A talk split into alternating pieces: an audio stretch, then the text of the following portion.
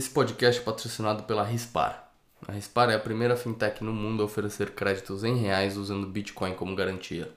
Tem um processo 100% online sem burocracia. Oferece crédito rápido e seguro com os juros mais baixos do mercado.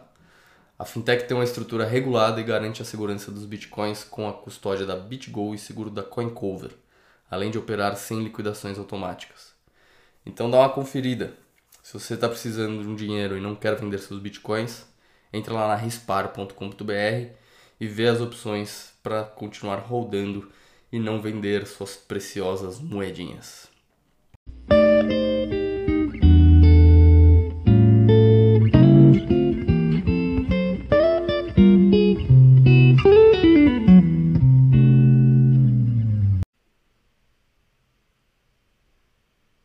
Salve, salve, Leta! Bitcoin, Botecoin número 27. E aí, como você tá, cara?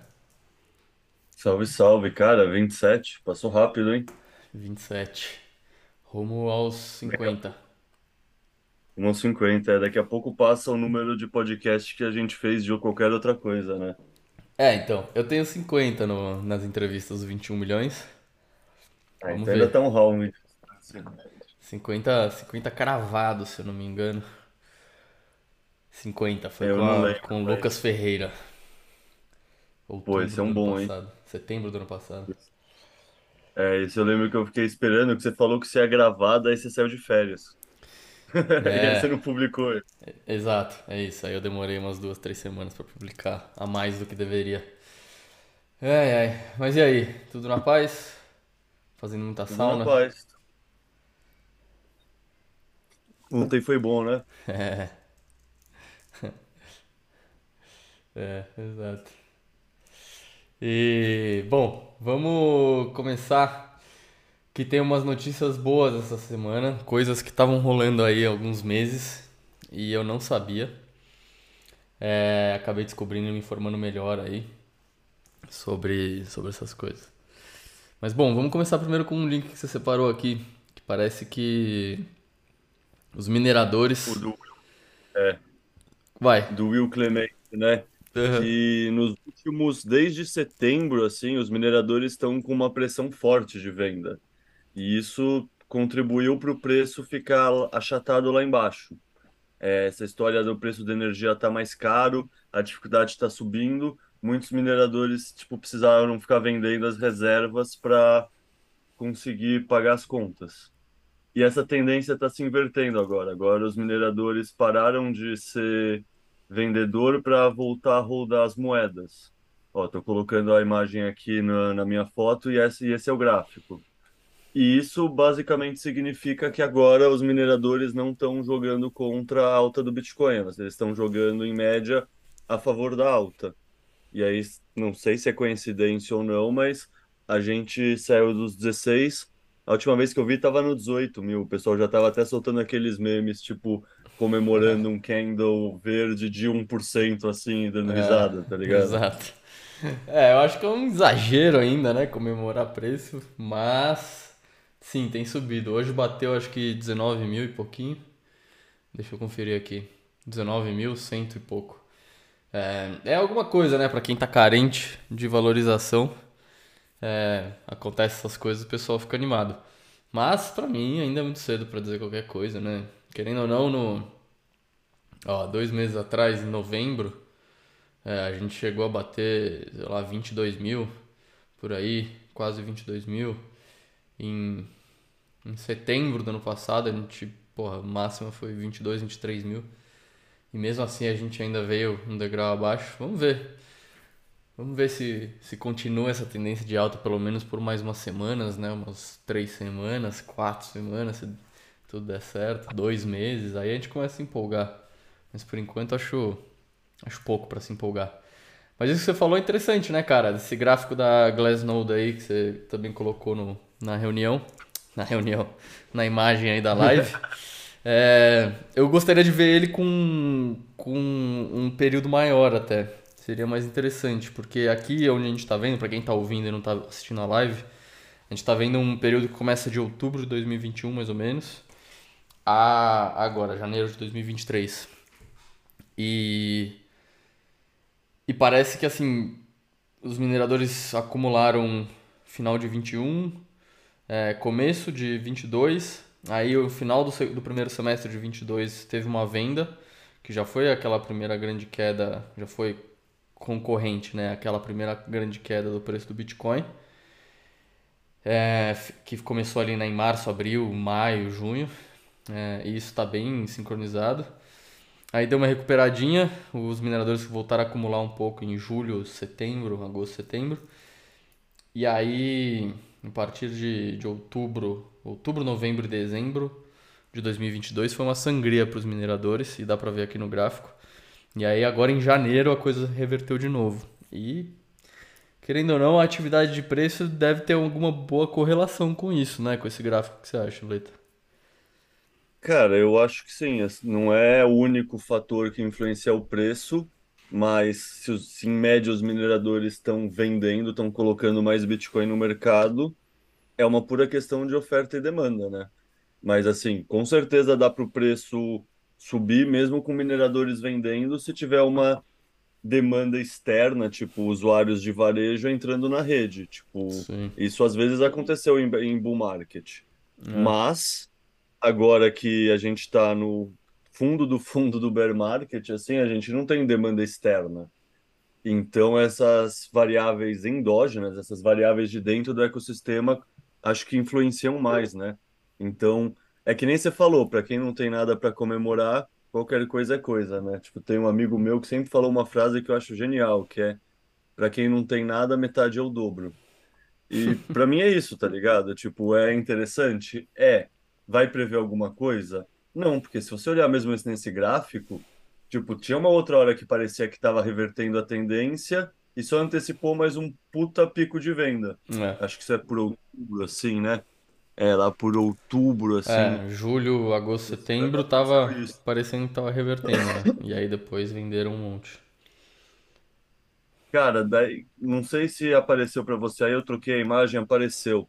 Isso é um gráfico que o pessoal da CryptoCon, com N, não com com, com M, comentou abaixo do post do Will Clemente, eu achei interessante também. Isso aí é um tal de Puel Multiple, o múltiplo de Puel, que vê a lucratividade dos mineradores, a remuneração deles em dólar. E aí, a, que os caras estavam falando é que toda vez que rola esse breakout. Toda vez que quebra essa tendência de baixa nessa, nesse Puel Multiple, significa que o bear market acabou do ciclo, achou o fundo do, do bear market.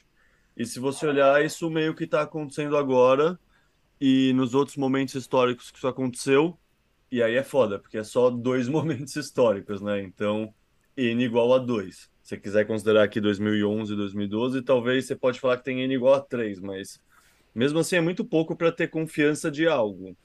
Mas é isso, Sim. tem tantos indicadores diferentes que vão manda- mostrando um fundo de ciclo que talvez seja de fato um fundo de ciclo.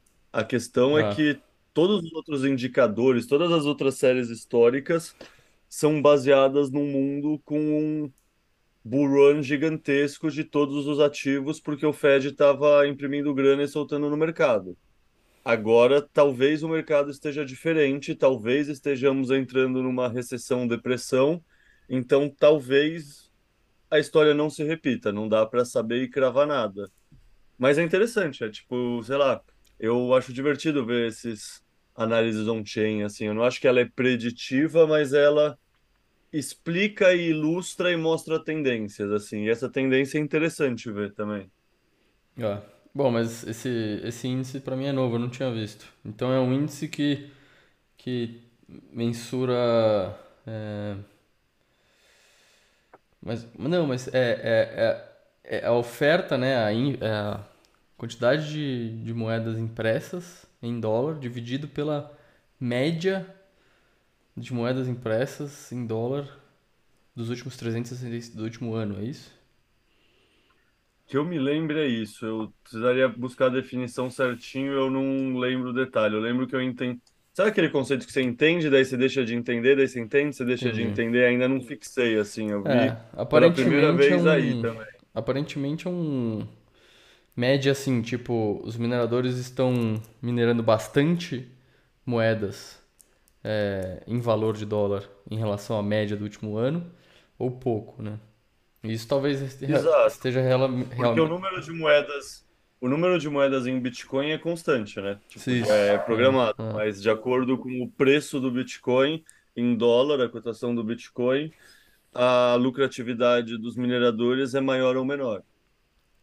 Entendi. Então é uma, é uma comparação da lucratividade do dia versus a média do ano.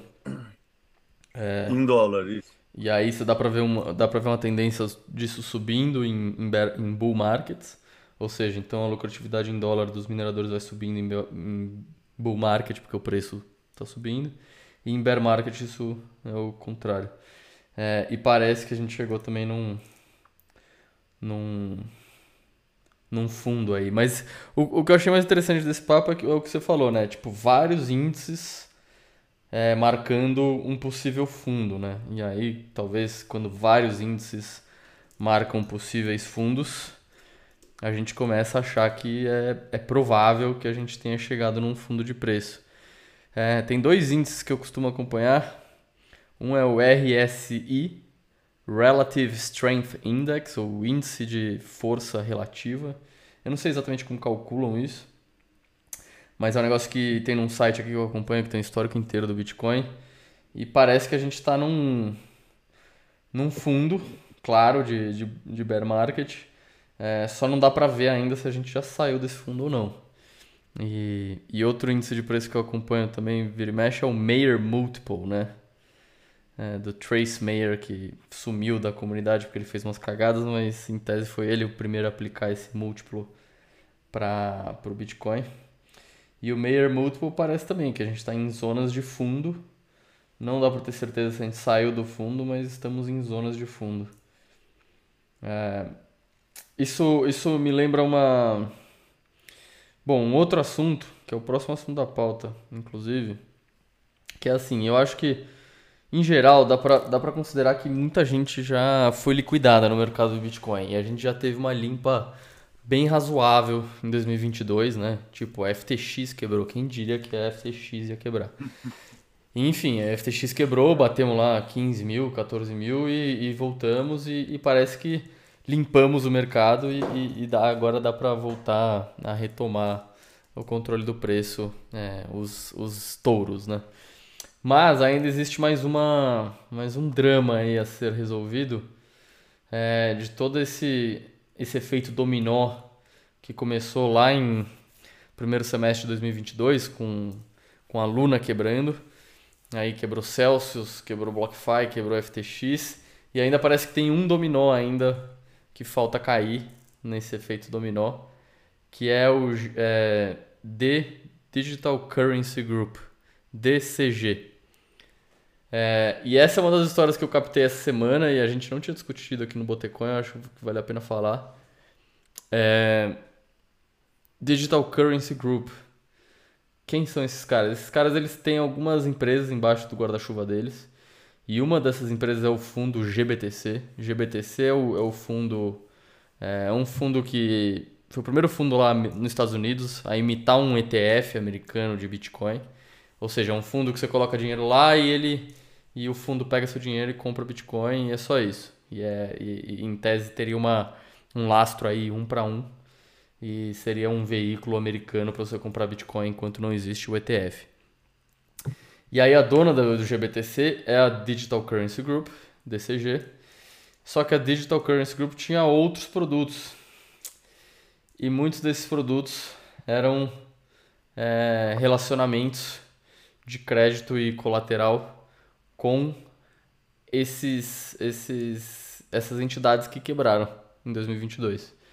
Então, 3AC, que era um fundo em Singapura que quebrou, foi um dos primeiros a quebrar. É... Tem um relacionamento com a Gemini, que é a corretora daqueles irmãos Winklevoss, que são aqueles caras que, que fundaram o Facebook junto com o Mark Zuckerberg lá e acabou num filme, num processo num filme. Mas enfim, esses caras estão envolvidos nessa quebra em cascata aí que rolou em 2022, só que eles ainda não quebraram oficialmente.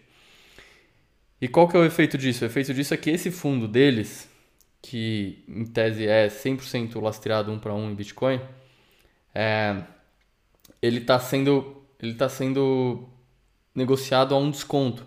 Então, uma ação que deveria representar, sei lá, o valor de um Bitcoin, é, que deveria ser muito próximo ao valor que tem nas corretoras, então agora quase 19 mil, um valor das ações lá da, do GBTC deveria representar 19 mil dólares em Bitcoin. É, e, e na verdade esses, essas ações estão sendo negociadas a um desconto enorme por causa desse risco da empresa mãe vir a quebrar e talvez esse fundo aí entrar como ativos é, num, num, num, possível caso de, de falência, esse tipo de coisa. E enfim, eu comecei a pegar essa história agora e fui entender. E, eu come... e, eu... e essa história me chamou a atenção por quê? Porque o CEO da Bitcoin Magazine começou a campanha de juntar todos os acionistas desse fundo, do GBTC, é, e fazer uma petição, não sei, algum processo legal aí, é, regulatório, para trocar a administradora do fundo. Porque em tese o fundo é sólido, o fundo é, é reguladinho, tem todo o Bitcoin que eles prometem ter, só que eles, ele está sendo, o fundo está sendo negociado a um desconto do valor de mercado por causa da empresa mãe que está envolvida em problemas. Então, esse, o CEO do Bitcoin Magazine começou esse movimento de juntar todos os acionistas e fazerem um, um movimento aí é, legal para alguma agência regulatória americana obrigar é, a, GBT, a Digital Currency Group a ceder o controle do fundo. E, mas enfim, tudo isso para falar que essa história a gente não tinha discutido ainda, é uma história muito interessante, eu estou acompanhando agora de perto, e que esse é o último dominó a cair que tá todo mundo esperando e que pode causar alguma algum algum grande liquidação aí, capitulação no mercado no preço do Bitcoin. É, você acompanhou essa história, Leito? Cara, eu acompanhei por cima quando a gente começou, mas olhando agora em retrospecto, eu fui vendo todos os links que a gente se mandou essa semana. Dois terços é sobre isso, né? E eu ah. concordo com você. É como se fosse um Bowser, assim, chegamos no final do mundo do Mario, assim. Tipo, Grayscale é muito grande, essa empresa é tá em cima da Grayscale, todo mundo sabe quem é o Barry, Barry Silbert, que chama ele, né? O gordinho Isso. lá ah. da Grayscale. Uhum. E é. Não sei, tipo, a gente estava conversando ontem disso, né? Eu não sei o impacto que isso pode ter para o preço especificamente, porque qualquer coisa que aconteça tende a ser vias legais, vias jurídicas e não via ter uma cascata de liquidação. Tipo, a gente se acostumou com cascatas de liquidação depois da Luna e depois do da FTX. Ah. Mas se tiver qualquer coisa de que vai impactar o preço, vai precisar o quê? Entrar na justiça para brigar pela posse dos bitcoins que estão presos no fundo GBTC, mas na verdade é mais fácil esse fundo vender as cotas a um desconto maior do que vender que eu me lembro, esse fundo nem tinha um mecanismo de vender os bitcoins que estão dentro dele, só tinha mecanismo de comprar e emitir cota. Então, sabe, é uma questão que se arrasta por alguns anos, assim, se realmente for o pior cenário possível.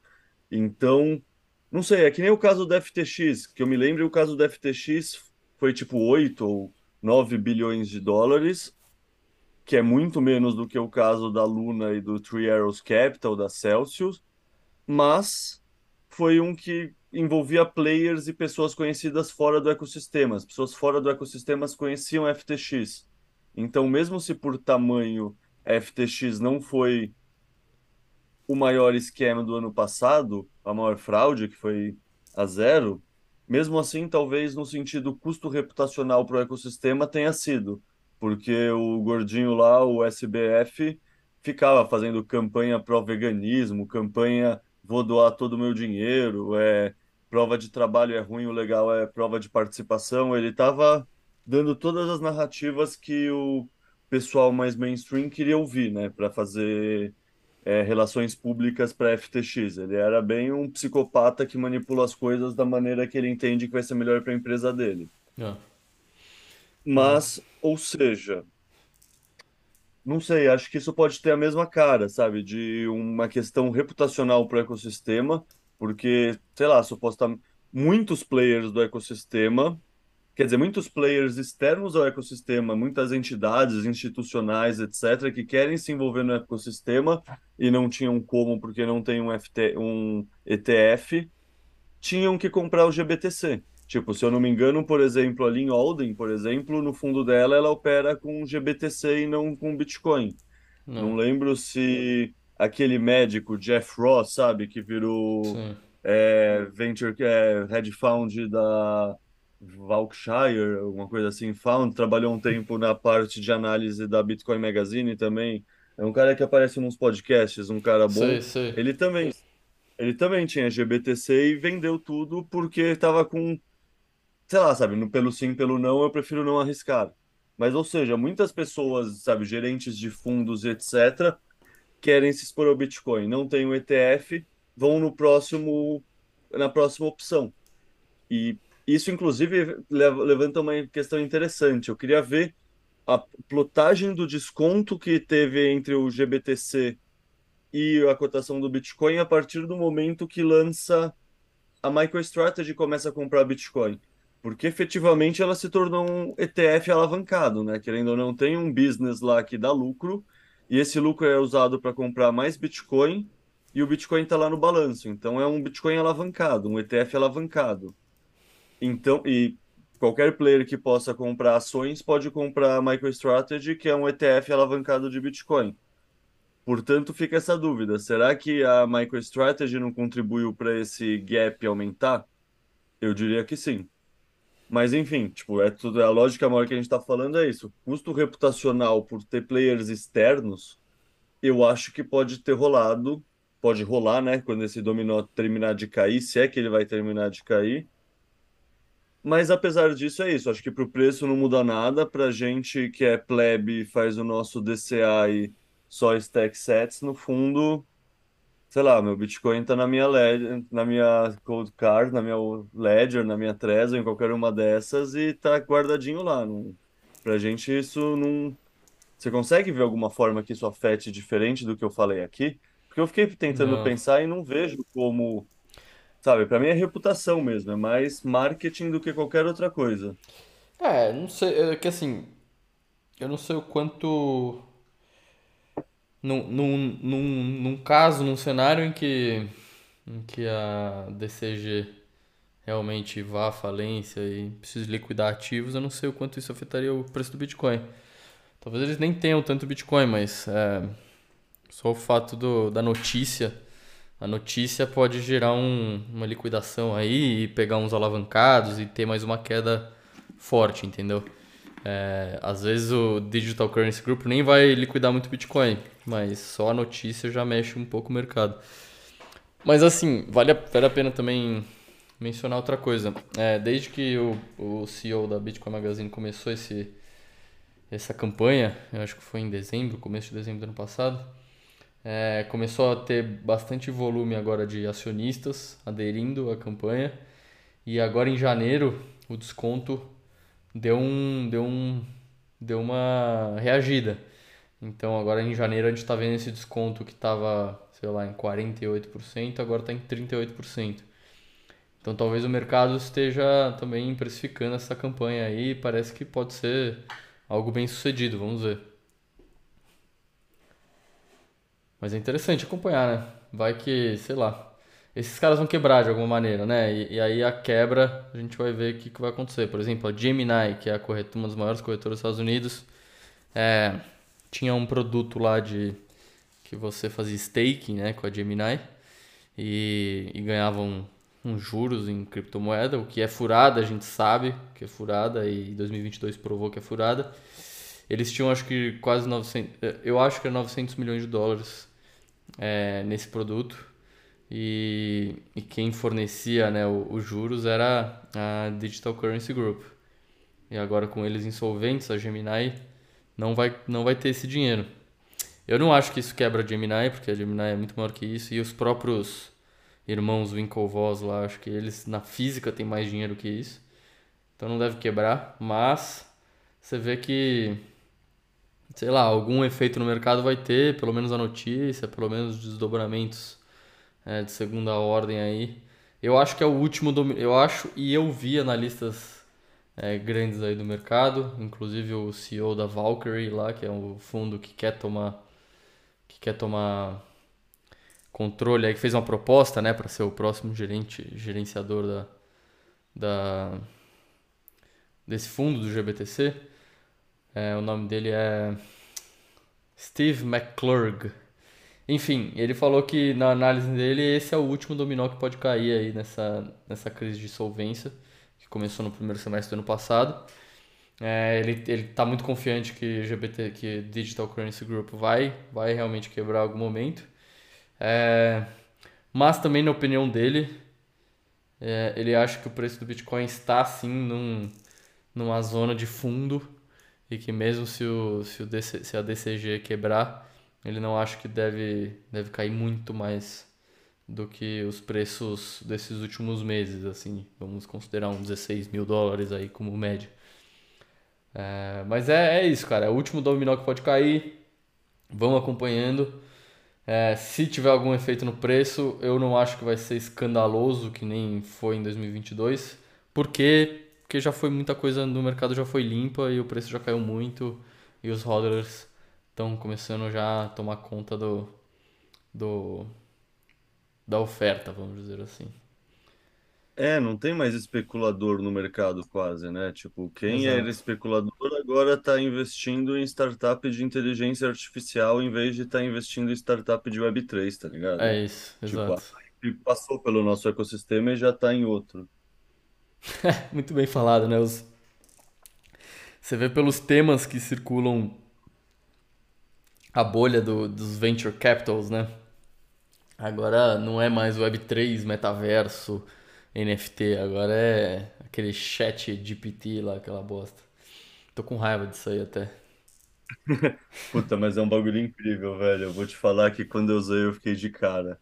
Não, é legal. A gente, a gente conversou com isso, sobre isso semana passada, né? Eu acho legal, eu acho que eu acho que a grande valor que aquilo tem é que parece que você está falando com o ser humano mesmo. Tipo, a naturalidade com, com que aquilo produz texto é a naturalidade de um ser humano. É, é perfeito. Agora, a qualidade do conteúdo que aquilo cospe, eu ainda, eu ainda acho que deve ser. Não sei. Eu acho que ainda deve ser meio limitado. É, pelas poucas. Pelas, por algumas, algumas exemplos que eu vi aí na internet. Mas eu preciso brincar ainda. Vou, vou brincar. É, calma, deixa eu falar um negócio. O, nesse, nesse tema aí do Digital Currency Group, saíram dois caras gigantes do, con, do conselho, que eram da, do conselho da Digital Currency Group. Larry Summers, que é um economista super famoso aí, foi, foi conselheiro do Obama, alguma coisa assim, sei lá. Ele é um desses caras super famosos é, nos Estados Unidos, economista, foi secretário, secretário do Tesouro dos Estados Unidos. É, Vou até checar em qual governo, mas ele foi secretário do Tesouro é, é, para Bill Clinton e, enfim, teve outras, teve outras envolvimentos aí no, no, no governo. Então era um cara que dava um, dava um nome aí um, de peso no, no conselho e, e largou. E teve um outro cara também, é, Glenn Hutchins. Glenn Hutchins ele é um investidor famoso também, gigante empresário. E isso tá me lembrando muito, eu não sei se você viu a série da Elizabeth Holmes, The Theranos. Você viu essa série? Eu não vi a série, mas eu vi documentários a respeito, eu conheço a é, história. É, então. E a Theranos, para quem não sabe, é uma empresa que durou, durou uns 12 anos, a Theranos, que era de exame de sangue. E no final das contas descobriram um monte de fraude, a mulher foi até condenada a CEO, né, fundador e CEO, foi condenada ano passado. É, ó, durou 15 anos a empresa em existência. E, enfim, mas no, eu lembro que na, quando eu assisti a série sobre a história da Theranos, o, tinha um cara que também tinha sido secretário-geral do presidente e ele estava no conselho da Theranos. Então, o conselho ela tinha conseguido juntar um monte de gente com nomes poder, poderosos, não só no setor privado, mas no setor público americano. E aquilo dava uma. E aquilo dava uma. uma como se diz? Uma. Tem uma palavra para isso. É um verniz de credibilidade. É, Essas credibilidade, pessoas... exato, é isso. Essas pessoas nem olham a empresa, elas estão vendendo nome aqui, nem quando o é Neymar isso. e a Madonna compram o Mas, Bored mas... Ape. Você acha que eles compraram mesmo o Bored Ape? Não, lógico que não. Obviamente que Era não. patrocínio. Mas Era enfim, agora em patrocínio. janeiro, agora em janeiro, esses nomes grandes do conselho da DCG estão pulando fora. Então, outro sinal que talvez a gente esteja vendo realmente o último dominó do Bitcoin prestes a cair, vamos dizer assim. Do Bitcoin não, né? Dessa, desse mercado hiper alavancado, é, casa da mãe Joana que, que a gente viu sendo liquidado em 2022. Cara, uma última observação sobre esse assunto que eu acho que faz sentido lembrar. Se eu não me engano, era essa Gênesis, que é esse braço da GBC que empresta dinheiro, que estava aceitando como garantia NFTs Premium para empréstimos. Ah, é Você isso, lembra é. dessa história? Isso mesmo. En- Então, assim, se eles estão fazendo isso, não, não dá para ter dó, né? É Darwin. É isso. É, a Genesis era uma, era uma Alameda desse grupo do DCG. E é isso. Vamos ver quanto vai durar a Alameda deles, né? Ah, e aí, acho que esse assunto a gente já, já falou sobre, bastante sobre ele, né? Vamos pro próximo? Cara, CoinKite. CoinKite aconteceu hoje, eu vi agora, vendo os links da coisa que você mandou e achei do caralho. É, exato. É, boa, notícia legal. A CoinKite aparentemente fechou algum tipo de, de deal, de negócio aí com um venture capital, que é o venture capital que estreou essa estreou um, os venture capitals bitcoinheiros, né? Em 2021, 2022 a gente viu pela primeira vez surgirem fundos de venture capital 100% bitcoinheiros com é, com ideias alinhadas com os bitcoinheiros para investir em empresas 100% Bitcoin, sem shitcoin, sem essas alavancagens loucas, NFT, enfim, tudo isso que a gente viu desmoronar em 2022. Surgiram alguns venture capitals alinhados com a ideologia mais bitcoinheira maximalista. E esse, um que chama 10, 1031, que é 1031, que é uma, que é uma referência ao, ao dia que foi lançado o white paper do Bitcoin, que foi dia 31 de, de outubro de 2008, ou seja, 31, 10, 10, 31, 10, 31. Enfim, eles fecharam uma parceria com CoinKite, né? um investimento na CoinKite. E eu acho que tem tudo a ver com, com a filosofia deles. Assim. Eu lembro quando eles lançaram esse fundo, eu, eu vi meio que o manifesto deles, eu li o manifesto deles, e o manifesto deles era basicamente, ah, vamos investir em empresas de Bitcoin, 100% Bitcoin, que não tem intenção de virar bitcoinheiras. É, a nossa intenção não é ficar investindo em empresas que não dão lucro, nunca vão dar, só para a gente ter uma saída daqui cinco anos e o próximo investidor assumir a, a bronca de, do que vai acontecer. Porque Venture Capital acabou que virou muito isso, né? Tipo, é uma crítica comum aos Venture Capitals. Assim, tipo, o primeiro Venture Capital do primeiro, do primeiro estágio, ele, ele coloca uma grana e ele não quer saber se aquela empresa vai durar 10 anos, vai durar 20 anos, vai durar 30 anos. Ele quer saber se daqui 5 anos, 5 a 8 anos, ele consegue que um outro investidor maior que ele compre a parte dele e ele tenha liquidez e lucro.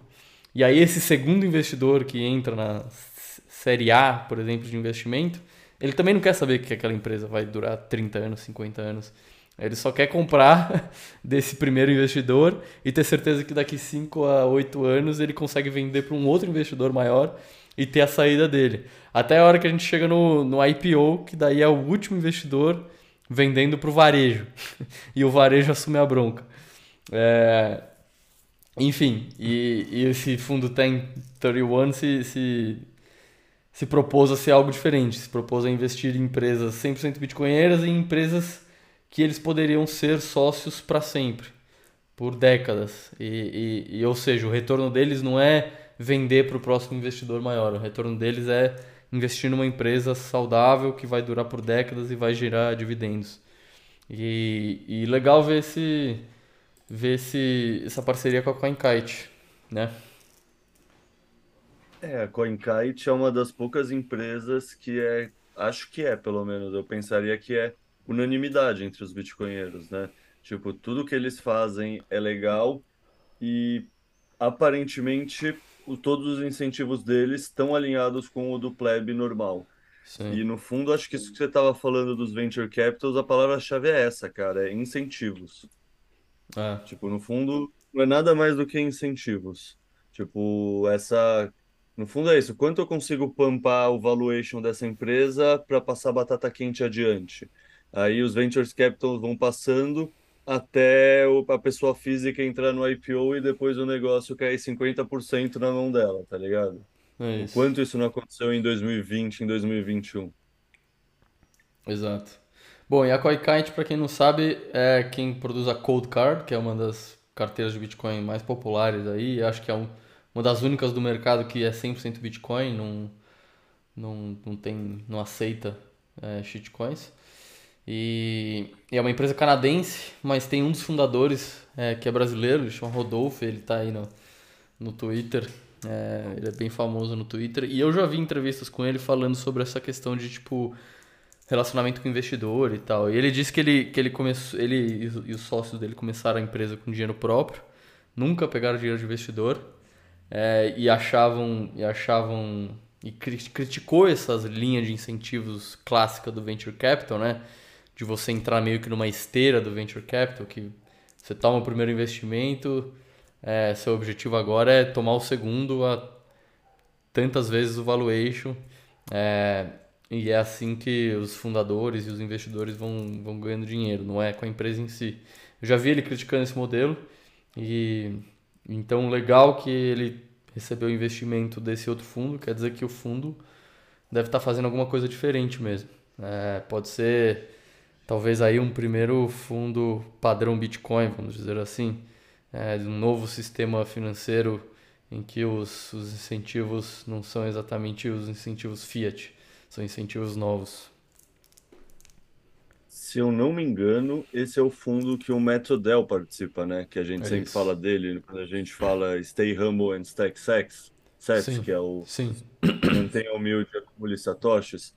E é legal ver esses caras participando desse tipo de projeto, né? Tipo, querendo ou não, essa questão que a gente falou dos incentivos, eu acredito muito, assim. Acho que o fato de ter, sei lá, tipo, o Marty Band participa de conselho de empresas de mineração, o Metodel também, sabe? O fato desses bitcoinheiros mais maximalistas participarem dessas empresas, para mim passa muita confiança, passa muito que nessas empresas os incentivos estão alinhados. Boa. É, é Eu acho isso que tem mesmo. outro, eu acho que tem outro fundo bitcoinheiro que é assim também, né? É o do Jeff Buff, eu acho que é bitcoinheiro, não é? O Ego, É, Ego Dad. cara, surgiram, surgiram alguns. É, esse 1031 foi o primeiro que eu ouvi falar, mas nem sei se é o primeiro exatamente. Mas tem o 1031, tem o We Go Death, que é do, do Jeff Booth, que como você falou. E se eu não me engano também tem alguns outros outros sócios aí. Eu acho que a Lane Alden é sócio, é, é sócia desse, desse fundo também. É, e tem uns outros aí também, tem um que chama Steelmark.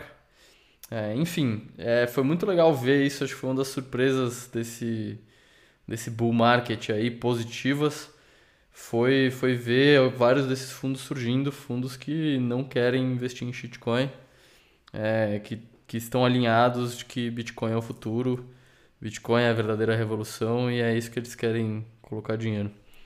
É, legal, tipo assim, acho que ainda é muito cedo para ver se, para dizer que isso, esse modelo é um puta sucesso e, e, e vai ser sustentável e tal, mas vamos acompanhar, né? Como a gente faz com tudo aqui, eu acho que é mais uma coisa do ecossistema bem legal que a gente deveria acompanhar de perto. Com certeza. E aí entra uma outra questão, né? Que é o, o que é dar certo? Tipo, porque assim, tem muitas dessas startups que na nossa cabeça dá certo, é o que você falou. Muita gente ainda vai pensar que é crescimento sem lucro. E no fundo, esse, essa forma de construir empresa bitcoinheira é o oposto, né? É uma questão de fazer aquelas slow burners, aquela coisa que queima devagar, sabe? Não é a vela que queima tudo de uma vez, é aquela vela de sete dias. Ah, sabe? No fundo, empresas construídas com uma preferência temporal diferente. Isso é interessante, porque nem você falou, eles não querem vender na próxima, não querem ter saída na próxima rodada, eles querem ficar para o longuíssimo prazo. ah, Então, o dar certo vai ser muito diferente, talvez. Talvez você colocar na ponta do lápis comparativamente a um fundo tradicional, talvez perca no sentido econômico, mas talvez eh, gere tanto valor para a comunidade no sentido construir novas coisas pro Bitcoin, que mesmo assim os fundadores dos fundos, mesmo se não recuperarem o dinheiro desse investimento, tipo as moedas deles que eles ainda têm na pessoa física valorizem tanto que eles recuperaram dinheiro de outra forma. É que nem, por exemplo, o Adam Beck deve fazer. Tipo, eu imagino que ele parte da motivação de construir o ecossistema é que você tem a sua sua reserva na pessoa física e lá você quer ver valorização. Então, se o ecossistema está melhor, está funcionando, tem até um satélite que faz é, transação de Bitcoin, pô, o ecossistema está com valuation mais alto, então as minhas moedas estão valendo mais também. é. Não, total. Bem interessante. Vamos ver. É, uma coisa que no Bitcoin é diferente é que essa esteira clássica do Venture Capital, você precisa sempre de uma expansão, né, da base monetária, para sempre ter alguém maior e mais crédito e mais dinheiro para comprar e comprar. É meio que uma pirâmide, né? Sempre tem que ter alguém para comprar a ponta da pirâmide. E, e o, com o Bitcoin isso não existe, né? O Bitcoin, você, Bitcoin é limitado, então se você vai criar um fundo para investir em empresa bitcoinheira, é bom você começar a pensar que você vai ter que criar um modelo novo realmente, um modelo que faça sentido para o padrão Bitcoin, vamos dizer assim. que mais, hein, Leitão? Mais alguma coisa que a gente não falou? Ah, tem mais um link aqui bom que a gente não falou. É É, aquele do, do reporte do Banco Mundial que você separou. é isso. É, tem um, tem um reporte, como que fala reporte em, em português? É um relatório. Relatório, relatório. Um relatório do Banco Mundial é, mudando as previsões deles é, pro, pro, as previsões econômicas dele pra 2000 deles para 2023 2024. E claramente cortando projeções de crescimento econômico para todos os países e maiores e, e os maiores centros econômicos no mundo. É, é interessante porque normalmente assim, Banco Mundial é um dos dessas instituições é, do status quo que sempre estão, né, sempre estão de mão dada com os bancos centrais em comunicação. É, enfim, é um desses grandes mestres aí do, da economia e das nossas vidas que o mundo Fiat cria. É, e para eles começarem a admitir que pode ter alguma, alguma, algum problema econômico no futuro, no próximo um ano, é, é porque realmente a coisa está chegando perto. É, para quem não sabe o que eu estou falando, existe um, existe uma tese aí que talvez seja o consenso entre os economistas hoje em dia, que a gente está chegando cada vez mais perto de uma possível recessão é, nos Estados Unidos, enfim, Europa, e, e acaba que isso leva o mundo inteiro para recessão, né? Se tem uma recessão nos Estados Unidos, é muito difícil não existir uma recessão global, vamos dizer assim. É, enfim, esse é meio que o, o consenso hoje em dia. É, isso por vários índices e vários indicadores, né? Como a inversão da curva de juros. Esse é um, esse é um, é um índice que as pessoas gostam bastante de acompanhar para tentar prever uma, uma recessão. E a curva de juros americana está completamente invertida há um bom tempo já. E, e parece que 2023 tem alguma coisa aí que a gente vai enfrentar economicamente o mundo inteiro. É, isso também pode indicar uma, uma pausa aí no- nos aumentos de juros do, do Banco Central americano. É, mas acho que o futuro ainda é um, é um mistério, né? A gente não sabe quando que vai bater essa recessão mesmo, quão grave ela vai ser. É, e, e, e se o Fed vai ter uma reação, o Banco Central americano vai ter uma reação, ou quando vai ter uma reação de baixar os juros pra caralho, começar a imprimir dinheiro de novo, estimular a economia, estimular os mercados. E, Porque assim, isso, isso acontecer, eu acho que é dado, né? Eu acho que pro, pro esquema de pirâmide Fiat rolar, de anos em anos o Banco Central Americano vai ter que expandir balanço, criar moeda e, e para manter esse, esse esquema de pirâmide continuar. Mas 2023 pode ser que a gente tenha uma volatilidade aí, pode ser que o Fed chegue a fazer isso, porque as, as previsões econômicas estão, estão bem pessimistas. Cara, uma recessão, assim, eu não vou falar que é dado, mas é isso que você, tipo, quantas notícias a gente não vê toda semana de que a Amazon vai demitir 20% da sua força de trabalho, Ah, Facebook demitiu 30%, sei lá quem está demitindo mais 30%. Tipo, tá todo mundo demitindo. Querendo ou não, isso gera o quê? Desemprego, crise. E sim, é muito doido pensar que, no fundo, por conta dessa questão da. No fundo, o meme lá, Money Printer Go Buzz, que é tipo, as, tipo, a impressora tá ligada, né? sim. O que que significa? Significa que tá de ponta cabeça as coisas. Tipo, muita gente acha que é positivo ter uma recessão, porque daí os bancos centrais vão imprimir dinheiro, vai aumentar a liquidez e, portanto, vai ter de novo uma valorização do Bitcoin, que nem é, e de, dos ativos de risco como um todo.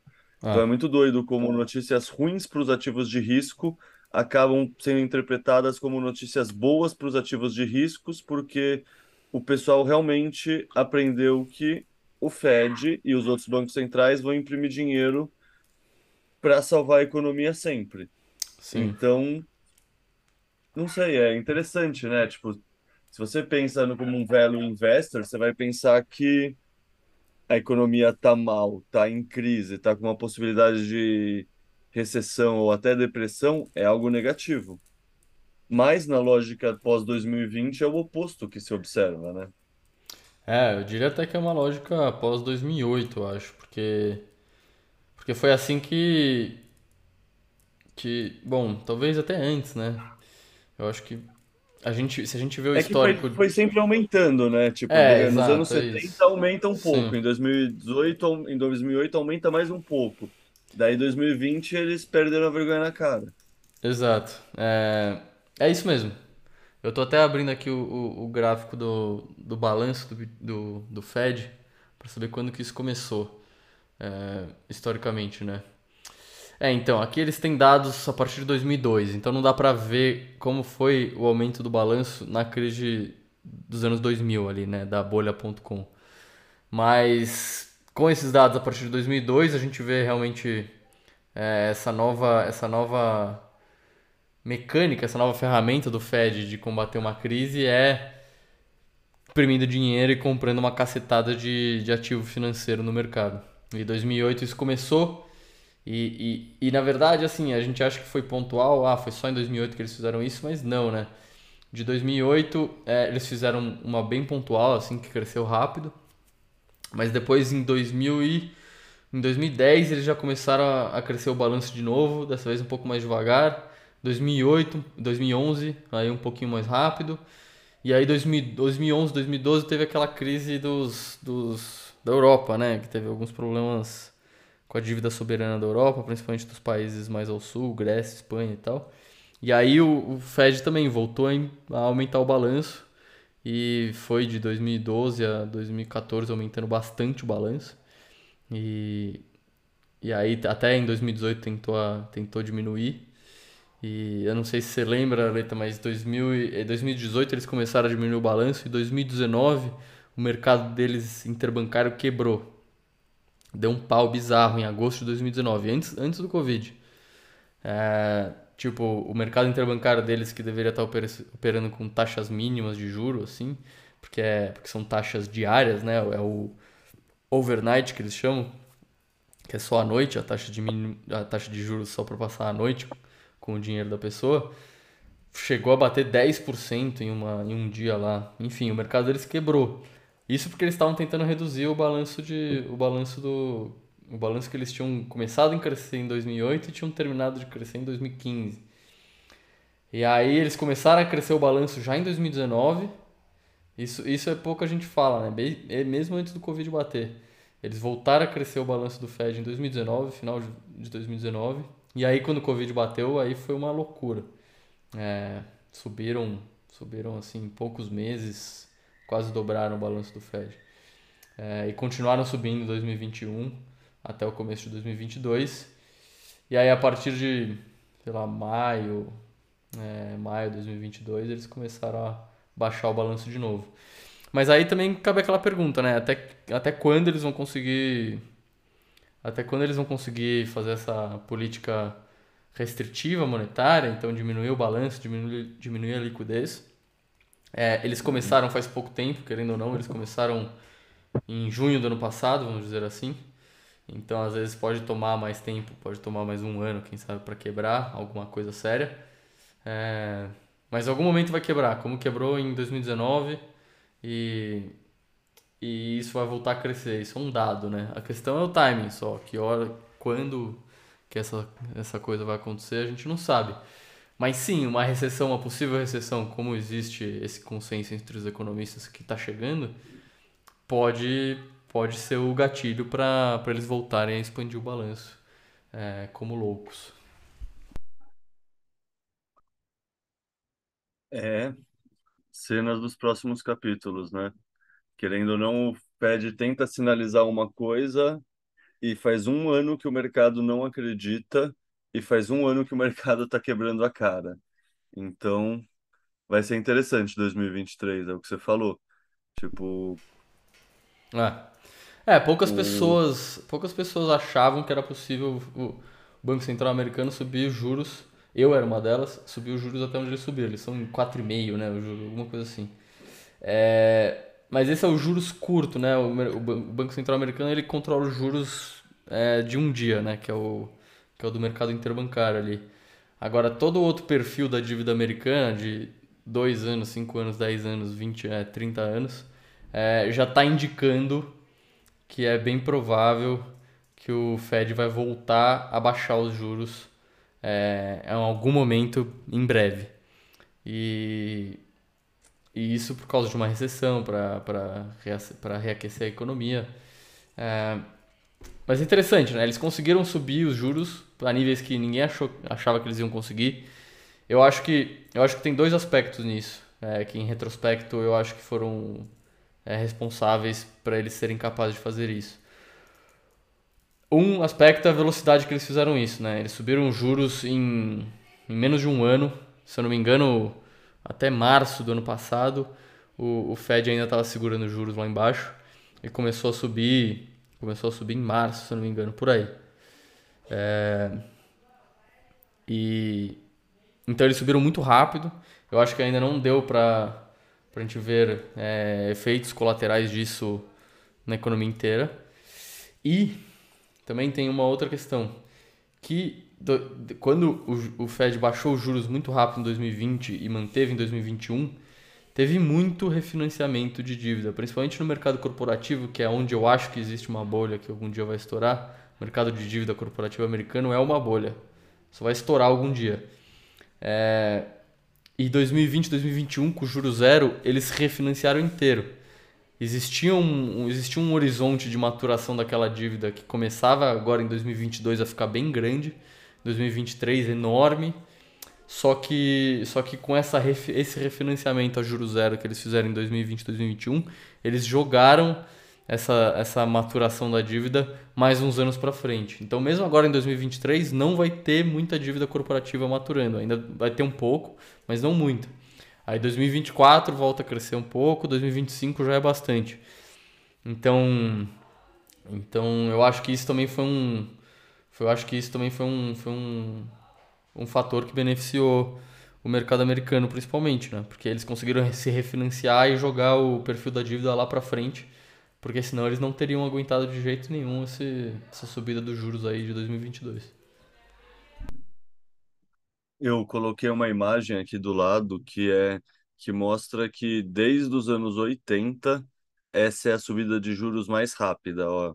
A curva em vermelho é desse ano e aí embaixo o eixo ficou meio cortado, mas dá para ver só a cabecinha de cima assim dos meses. E aí compara 2022, esse ciclo, com os ciclos de 83, 88, 94, 99, 2004 e 2015. E, tipo, esse é um ciclo que ficou o ciclo inteiro em menos de um ano, em menos de 12 meses. Mostrando isso que você está falando, que foi uma subida muito agressiva do Fed. Eu lembro que ninguém acreditava, todo mundo, os analistas falavam lá do Paul Volcker nos anos 70, e será que o, o Powell ia conseguir fazer o mesmo? E ninguém acreditava porque a dívida, tipo, dividindo a dívida pelo PIB já dá mais de 100%, né? Dívida PIB. E antigamente Ah, era 120, 30, acho. 40%. É, então, então o pessoal acreditava que não seria possível, que quando subisse os juros para mais de 3, 4%, alguma coisa ia quebrar. Ah, E aí entra nesse viés que a gente está muito imediatista, né? Será que as coisas não quebram em câmera lenta quando elas são uma exato. coisa tão grande com tanta inércia? Então talvez elas estejam quebrando, mas em câmera lenta e aí, que querendo ou não, o Fed toma as ações olhando no retrovisor, né? Eu já vi uma coisa falando disso, não sei se você está ligado, mas, Sim, por sim. exemplo, eles olham dados de inflação e de desemprego. Isso são dados que mostram o passado da economia, não o presente nem o futuro. Então, esses Exato. dados que a gente está falando de a Amazon demitiu, sei lá o quê, esses dados vão começar a aparecer para o Fed agora. Ah, Ou seja, talvez eles, talvez a gente já sim tenha passado de um ponto de não retorno, que alguma coisa vá quebrar ou já esteja quebrando, mas ainda não está registrado e, portanto, ainda não está processado e, portanto, as pessoas agem como se isso não tivesse acontecido. Um ah. exemplo muito bom que, como ser humano, é assim. Você viu o que aconteceu hoje com as lojas americanas? Eu vi, eu vi por cima, eu vi por cima. velho. Bizarro. Sumiram 20 bilhões de reais dos balanços. Tipo, como? Eles não É, eu tinham tinha auditoria? coisa assim, a gente pode dar uma olhada. O que que foi isso Eles a tinham auditoria. Como você descobre que faltam 20 bilhões de dólares na sua contabilidade? De Ah, reais, mas ah. enfim, 20 bilhões. Parece aquele meme do, daquele token do Squid Game, sabe? Que foi para zero. Daí o cara fica gritando: Sim, é. Wow! It went to zero! Wow! Parece isso, só que é com uma empresa do mercado tradicional, que, que tá tradando como shitcoin, no fundo. Foi, foi um rug pull. Ah, Foi a zero a empresa. é. Mas bom, é, eu acho que esse é um, é um tema pra gente acompanhar a longo prazo. Como a gente acompanha, né, a questão energética na Europa a longo prazo, quase toda semana a gente fala sobre isso aqui. Essa semana a gente não falou, né, mas é, acho que quase toda semana a gente fala. Eu acho que 2023 vai ser um ano com volatilidade no sistema Fiat e vai ter coisa pra gente falar aqui também, é, porque querendo ou não sempre sempre influencia o mundo do Bitcoin de alguma maneira, indireta ou direta. É, mas vamos acompanhar, vai ser interessante. 2023 está prometendo, hein? Tá prometendo emoções. Né? É É, aquela história, pegar pipoca e assistir o mundo palhaço pegando fogo, guardando Satoshi perfeito. na cold wallet para não não estar exposto a isso. Mas é É isso, para isso. quem está trabalhando, para quem está produzindo valor para a sociedade, está conseguindo guardar dinheiro, está vivendo abaixo do que você ganha, cara, é um momento perfeito para acumular Satoshi. É isso. É, evitem ao máximo risco de contraparte. Então, então não dá. Enfim, a gente vê, acabamos de falar, DCG pode quebrar, Gemini está envolvida, vai tomar preju. Então, autocustódia sempre. Essa é- eu, sei- eu fico sempre pensando nisso, né? Tipo, a gente tá muito no começo da, da história do Bitcoin. E talvez daqui 20 anos tenham boas soluções de, de você não precisar guardar Bitcoin com você, né? Pelo menos uma parte dos seus Bitcoins você pode guardar com alguma instituição que tem um bom track record, sem, sem ter uma solução boa, uma solução clara e tal. Mas hoje em dia, para você capturar o valor dessas, dessas, dessa, dessa próxima década, né? Ou das primeiras décadas da história do Bitcoin, cara, é, é autocustódia, é, faz direitinho e surfa essa onda. É, acho que não tem outro jeito. É muito risco de contraparte, é muito cowboy aí no mercado. É, 2022 foi o maior exemplo disso e todo ciclo, todo bear market a gente, a gente tem exemplo disso. É, não bobeia, pensa a longo prazo. Você vai segurar Bitcoin por 10, 15, 20 anos e não vai ter uma solução boa de custódia que não seja você mesmo. Então pensa nisso, é, proteja sua proteja sua privacidade e, e stack sets, né? Acumule satoshis e se mantenha humilde. E cara, só falar uma coisa para frisar esse ponto. Não é difícil. Tipo, não é difícil fazer autocustódia. Tipo, tem muito tutorial na internet, tem muito tutorial bom em inglês, tem muito tutorial bom em português, o Ojeda faz, o Bitcoinheiros faz. Em inglês tem o do BTC Sessions, que é incrível. E, cara, todo mundo consegue ter uma forma criativa de esconder 12 palavras, sabe? Escreve um poema e mistura elas lá no meio. Tipo, pensa no seu livro favorito e, sei lá, faz alguma forma de ah, é a primeira palavra da primeira página, a segunda palavra da segunda página, cria alguma coisa assim, mas não, não é difícil guardar 12 palavras, sabe? Isso é, é muito mais preguiça e falta de vergonha na cara da galera do que qualquer outra coisa. Tipo, Ah, faz a própria custódia. Tipo, não, tipo, a revolução do Satoshi foi fazer um dinheiro que não precisa de uma terceira parte, que não precisa dessa contraparte de confiança. E aí vai lá todo mundo entrega os bitcoins para a contraparte de confiança e aí a FTX leva seus bitcoins, a BlockFi leva seus bitcoins, a Celsius leva seus bitcoins. E a galera acha, tipo, estranho.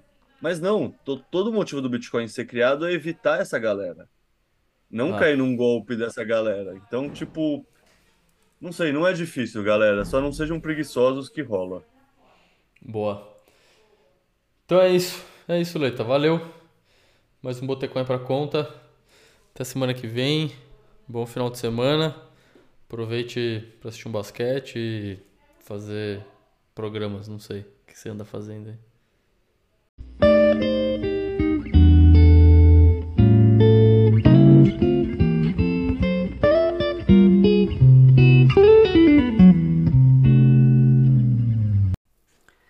Esse podcast é patrocinado pela Rispar. A Rispar é a primeira fintech no mundo a oferecer créditos em reais usando Bitcoin como garantia. Tem um processo 100% online sem burocracia. Oferece crédito rápido e seguro com os juros mais baixos do mercado. A fintech tem uma estrutura regulada e garante a segurança dos bitcoins com a custódia da BitGo e seguro da CoinCover, além de operar sem liquidações automáticas. Então dá uma conferida. Se você está precisando de um dinheiro e não quer vender seus bitcoins, entra lá na rispar.com.br e vê as opções para continuar rodando e não vender suas preciosas moedinhas.